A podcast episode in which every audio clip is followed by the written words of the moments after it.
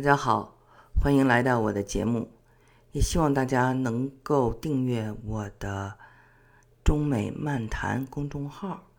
这个公众号呢，目前正在连载我的小说，讲硅谷的一篇小说，叫做《小佛脚》。这个故事呢，是讲东西文化的，也是讲心理的一部小说。那么这两天呢，正是。最重要的人物出场了，我自己感觉还是非常精彩的，希望大家能够订阅支持。最近有听众跟我说，啊，他发现了我的节目像一个宝石一样，他觉得我是一个宝藏姐姐，节目做的这么好，却不是到处宣扬，他觉得我的节目应该有更多的影响力。他说，特别是他听了其他的节目啊，有些比较有名的人谈同样的话题，或者是比我的这个节目播放量更大的啊，他也去听了。他说，因为嗯，我的这种知识储备，还有中西文化的这种角度。包括我个人的人生履历吧，他觉得非常的难得。呃，节目呢，他觉得做的也比较实在和客观。在此呢，我非常感谢啊。那这个节目呢，没有他所想要的那种影响力，我觉得跟我自己也有关系啊。那我自己是一个呃耳根喜欢清静的人。我呢，就是有点怕麻烦。虽然在多年前就有听众啊，做我的这个志愿者，还有助手来帮助我，跟我说呢，我应该去呃做一些小红书啊，或者是抖音啊、短视频啊等等，来扩大我的影响力。我都没有这样做。我一般就是在喜马拉雅和我的中美漫谈和中美育儿经两个公众。号的平台上，其实这个公众号还是之前的助手非要我开的，呃，本来就是这么一个喜马拉雅比较随意性的节目，也没有固定的音乐呀，也没有片头语呀，就是没有什么花活吧。都是非常直接的一种对话。我之所以没有选择这样的去宣传自己，我说过是因为我喜欢耳朵清净、耳根清净。再一个，我也是一个比较怕麻烦的人。现在呢，这个社会上呢有很多的戾气，对吧？我们之前在我的节目里。也谈到过古罗马的这个哲学家、皇帝哲学家陈思路里说的：“我们不要变变成暴君，也不要变成奴隶。”就是很多人呢，他的这种性格是他在外面唯唯诺诺，但是他还有暴君的一面，他没有办法发泄，他只能比跟他更弱的人发泄，比如说给他的孩子比，这使我们的家庭出现了很多的问题。那么，在外面越受气也好，或者对这个社会越不满的人，他总需要有发泄渠道。我不希望我的这块空间受到污染，我不希望这些人来到这里，我也不欢迎他们来到这里，所以我要屏蔽这些能量。保持我们这儿四方清净，所以我呢就设置了一些门槛。我在我的免费的节目一般是给了大家知识性的，那我收费的节目是有很多的观点或者有我很多更加啊个人的东西。那么凡是订阅了我的收费节目的朋友们都回馈说他们觉得很值得，而那些节目也是在一个非常自由的状态下。敢说的节目，那其实今天这个节目呢，呃，按理说呢是有些个人的，因为讲到了我的家人和我自己，但是呃，我还是希望能够呃跟大家分享，我呢还是很愿意结善缘的。那么经常听我朋友的节目，可能会发现最近我开始讲易经了。为什么会开始讲易经呢？从时间来说，我们现在的这个世界呢，斗转星移，感觉已经比以前产生了很大的变化。这个疫情改变了世界，还有战争，包括极端天气以及人与人之间的分裂，比如说美国的两党的分裂，严重到可以占领国会。我们看到人和人常常因为一些问题的讨论，比如说这个俄乌战争啊等等，闹掰了。所以呢，我们感觉到这个世道好像改变了。那么，根据星象学家啊，两千年以后，我们等于是进入了水平时代。之前的两千年是双鱼时代，所以进入了水平时代以后呢，整个的运势跟以前也都不一样了。那我们就想想啊，以前我们觉得新疆是。非常的沙漠化的地方，现在很多地方都有水了，沙漠变绿洲了。所以呢，三十年河东，三十年河西，我感到这是个巨变的时代，不仅仅是三十年的事情，是人类啊很大的一个变动。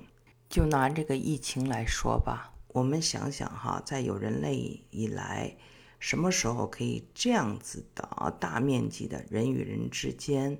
不能够自由的往来，很多的航班停飞，很多的商家关门，人们足不出户啊，这样的日子根本就是在科幻小说里才有的，那么就发生在今天了。所以呢，这是个巨变的时代。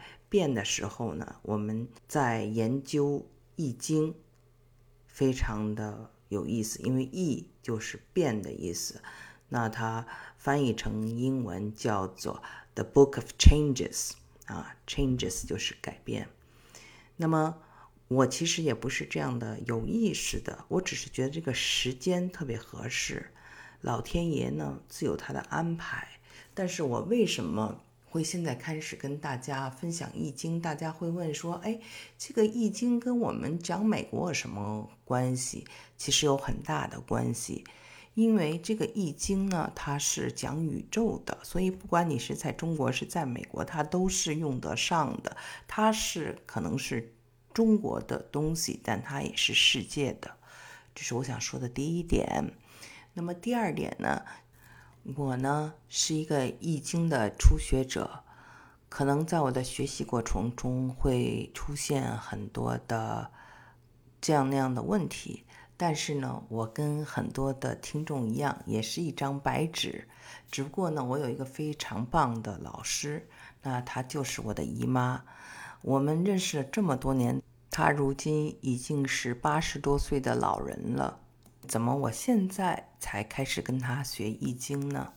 我想讲一下它的直接原因。那么我呢是怎么又跟我的姨妈联系联系起来的呢？这个呢是说来话长啊。今年一月份啊，我的父亲在加州去世了。他去世的那天也是他出生的那天。他去世的那家医院是我生我老大大儿子的那家医院。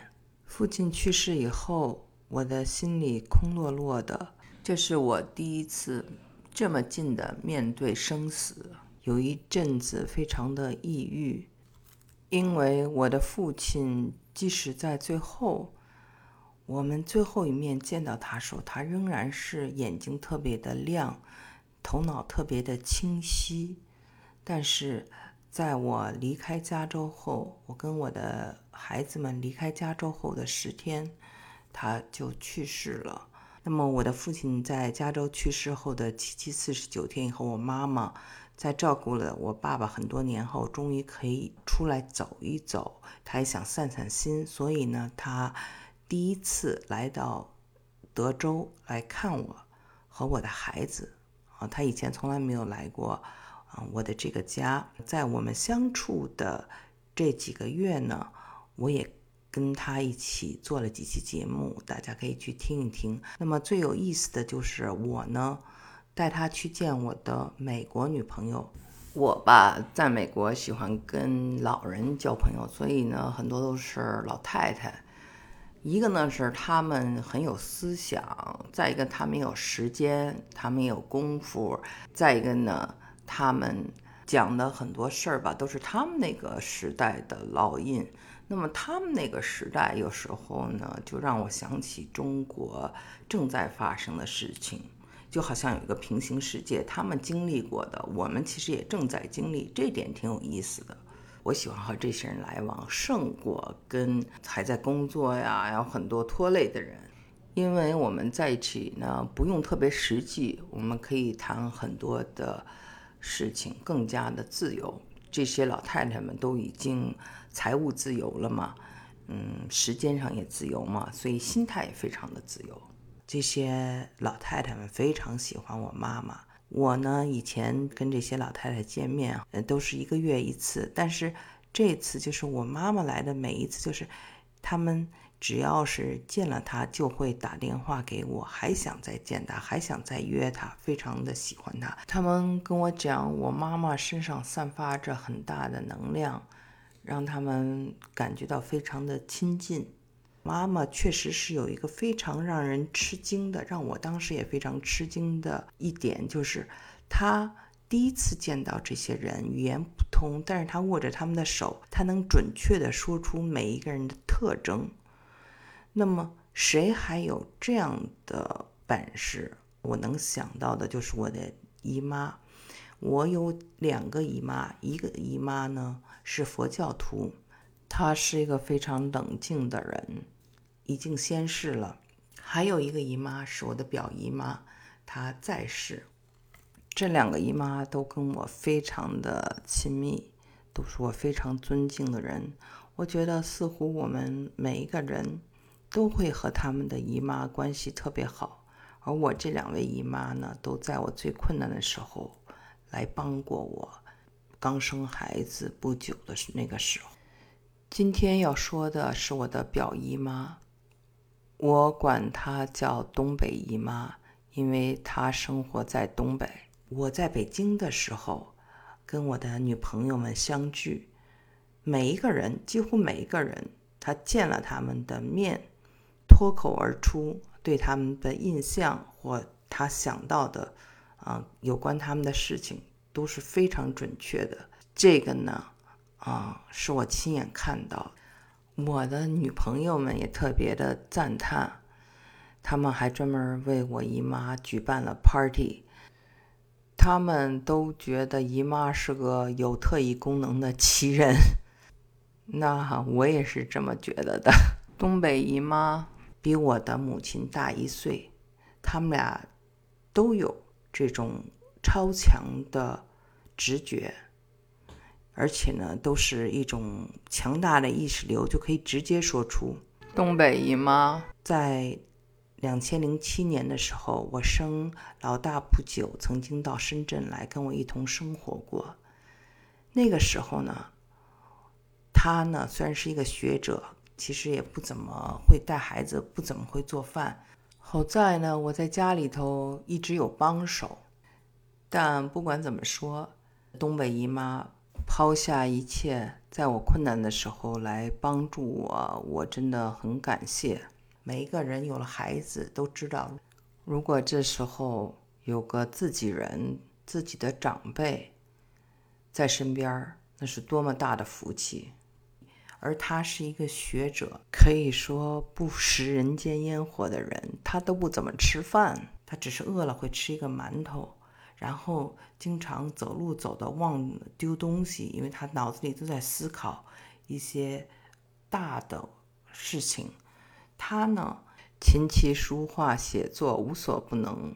我之前介绍过，一九九三年的时候，一九九四年的时候出了两本书，一本书叫做《生命树》，一本书叫做《金钥匙六十四卦速解》。这本《金钥匙六十四卦速解》呢，卖了上百万册，非常的受欢迎。我家里人手一本，我们都是时时刻刻拿着它啊，一有事儿就会询问它啊。这本书是一个非常有用的、实用的一本书。那我相信很多人也像我们一样这样在使用它。我的姨妈呢，她是一个非常有神性的人，她。曾经是佛教徒，因为我们的这个家族啊都是佛教徒。我的妈妈、我的另外一个姨妈，还有我的姥姥，东北姨妈的母亲，啊都是非常虔诚的佛教徒。但是呢，东北姨妈啊信了基督教，因为信了基督教呢，她呢就很多年没有再去研究易经。在成为基督教之前，他一直是研究生命科学，而且呢对这个易经已经有了很高的造诣，已经出了一个书。直到后来，他跟牧师和跟其他人聊天，他终于明白了，这是科学呀。易经是科学，是哲学，是文化，跟他的所信的宗教没有直接的冲突，而且呢，他甚至在圣经和易经中找到了很多相同的事物，比如说，他曾经说过，易经的八卦是乾坤，代表的是父母天地啊。后面是六个孩子，三男三女，也可以说是三个孩子，比如说三个儿子，三个媳妇儿，这样子跟诺亚方舟有八个人一样，因为诺亚方舟上也是父母带着三个儿子和三个媳妇儿，所以我们看那个传字儿就是周八口，对不对？所以这个八口人跟这个八卦有异异曲同工之处。那么姨妈还讲了很多关于易经和。圣经之间的关系，那么大家可以听我做这几期节目啊。第一期就是他用圣经解析易经。姨妈呢，家族有满族血统，也有蒙古族血统。那么这两个文化里呢，在他们的部落里都曾经有过萨满。所以呢，我我有时候在想，是不是这种萨满的基因也在我的姨妈身上？因为她是镶黄旗。另外一个就是荣格啊，我读荣格的传记的时候就发现啊，荣格在小的时候得过病啊，昏厥，痊愈以后呢，对这个心理学特别的感兴趣。我的姨妈小的时候也是得过一场病，这是当年呢，我的这个姨妈的父亲。是一位抗日将领，在缅甸作战，最后呢，二战胜利以后呢，去接收越南。他们在这个军列上，我姨妈在军列上，当时只有四岁吧，在越南，当时这个军列猛地一沙闸啊，她从临时的这个铺上摔下来了，摔下来以后呢，就停止了呼吸，大概有四十五分钟，人的体温也变凉了。当时呢，人们都觉得他不行了，觉得这是个非常悲惨的故事。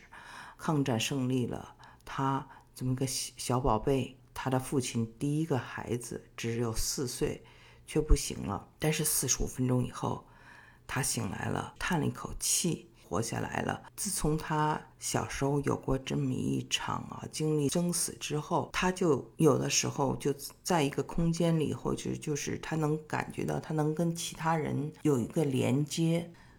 这个呢，大家可以说是情商，也可以在心理学叫做共情能力，英文叫做 empathy，就是你可以感受他人的喜悦、快乐、痛苦。那么他跟易经有非常。亲近的连接，他跟我讲，反复跟我讲说，他是在用潜意识来理解和感受易经。有些事情啊，已经在他的脑子里了，只不过就是慢慢的通过研究啊，通过做学问呢，啊，这些记忆被唤起了。所以呢，他对易经啊理解的特别快。他说这个呢，不完全是。靠学识，靠努力。他说是潜意识的，而且他说《易经》里面有很多潜意识的东西。那祖先创造这个本身就是在一种潜意识的状态下创造出来的。他跟我讲过啊，这个风就是巽卦啊，风是媒介，我们看不到风，但是呢，我们可以看到风吹草动，通过草。可以看到风，我们能够感受到风的力量。潜意识就像风一样，它可以让花蕊啊受孕，可以结果。我们就又在一起啊，谈论我们非常感兴趣的话题。我就惊奇的发现，他对暗物质啊、量子力学这些科学的东西也非常的与时俱进，而且呢。他所探讨东西也引起了很多美国朋友、汉学家们的关注，大家都很想认识他。我跟他这种连接，然后通过他在学习《易经》，又是在这么一个时刻，一切都是命中注定的。我觉得，在一个信息比较纷乱、复杂的这种气场里，我们需要返璞归真，需要找到正确引领大家的人和事和书和信息，这样呢，就胜过半斤八两的争论。其实啊，《易经》呢，它是比较短的，越短的东西越要人的。感悟啊，英文叫 interpretation，翻译其实是非常重要的。你看谁来讲，谁来悟。有的人呢，他是非常传统的，这样传统的思维；有的人呢，他是呃国学的思维。我跟我的姨妈聊天呢，就觉得她是即兴的，她是诗意的，同时呢。他身上又有着对生命科学、对佛教、对基督教的认知，他将这些呢都融为一体，讲的时候就行云流水。那我呢就感觉到能和这样一位长辈对话是我的幸运。其实呢。大家也知道我的背景和我的经历啊，经常听我节目的人都知道，其实我也认识很多有才华的人，也采访了很多名人、成功的人。所以呢，我绝对不是说因为我姨妈跟我是亲人就吹嘘她，而是说在我的人生中，我确实几乎没有亲眼见证这样的奇迹，而她呢，真的是让我非常佩服。我也觉得非常幸运，他是我的家人。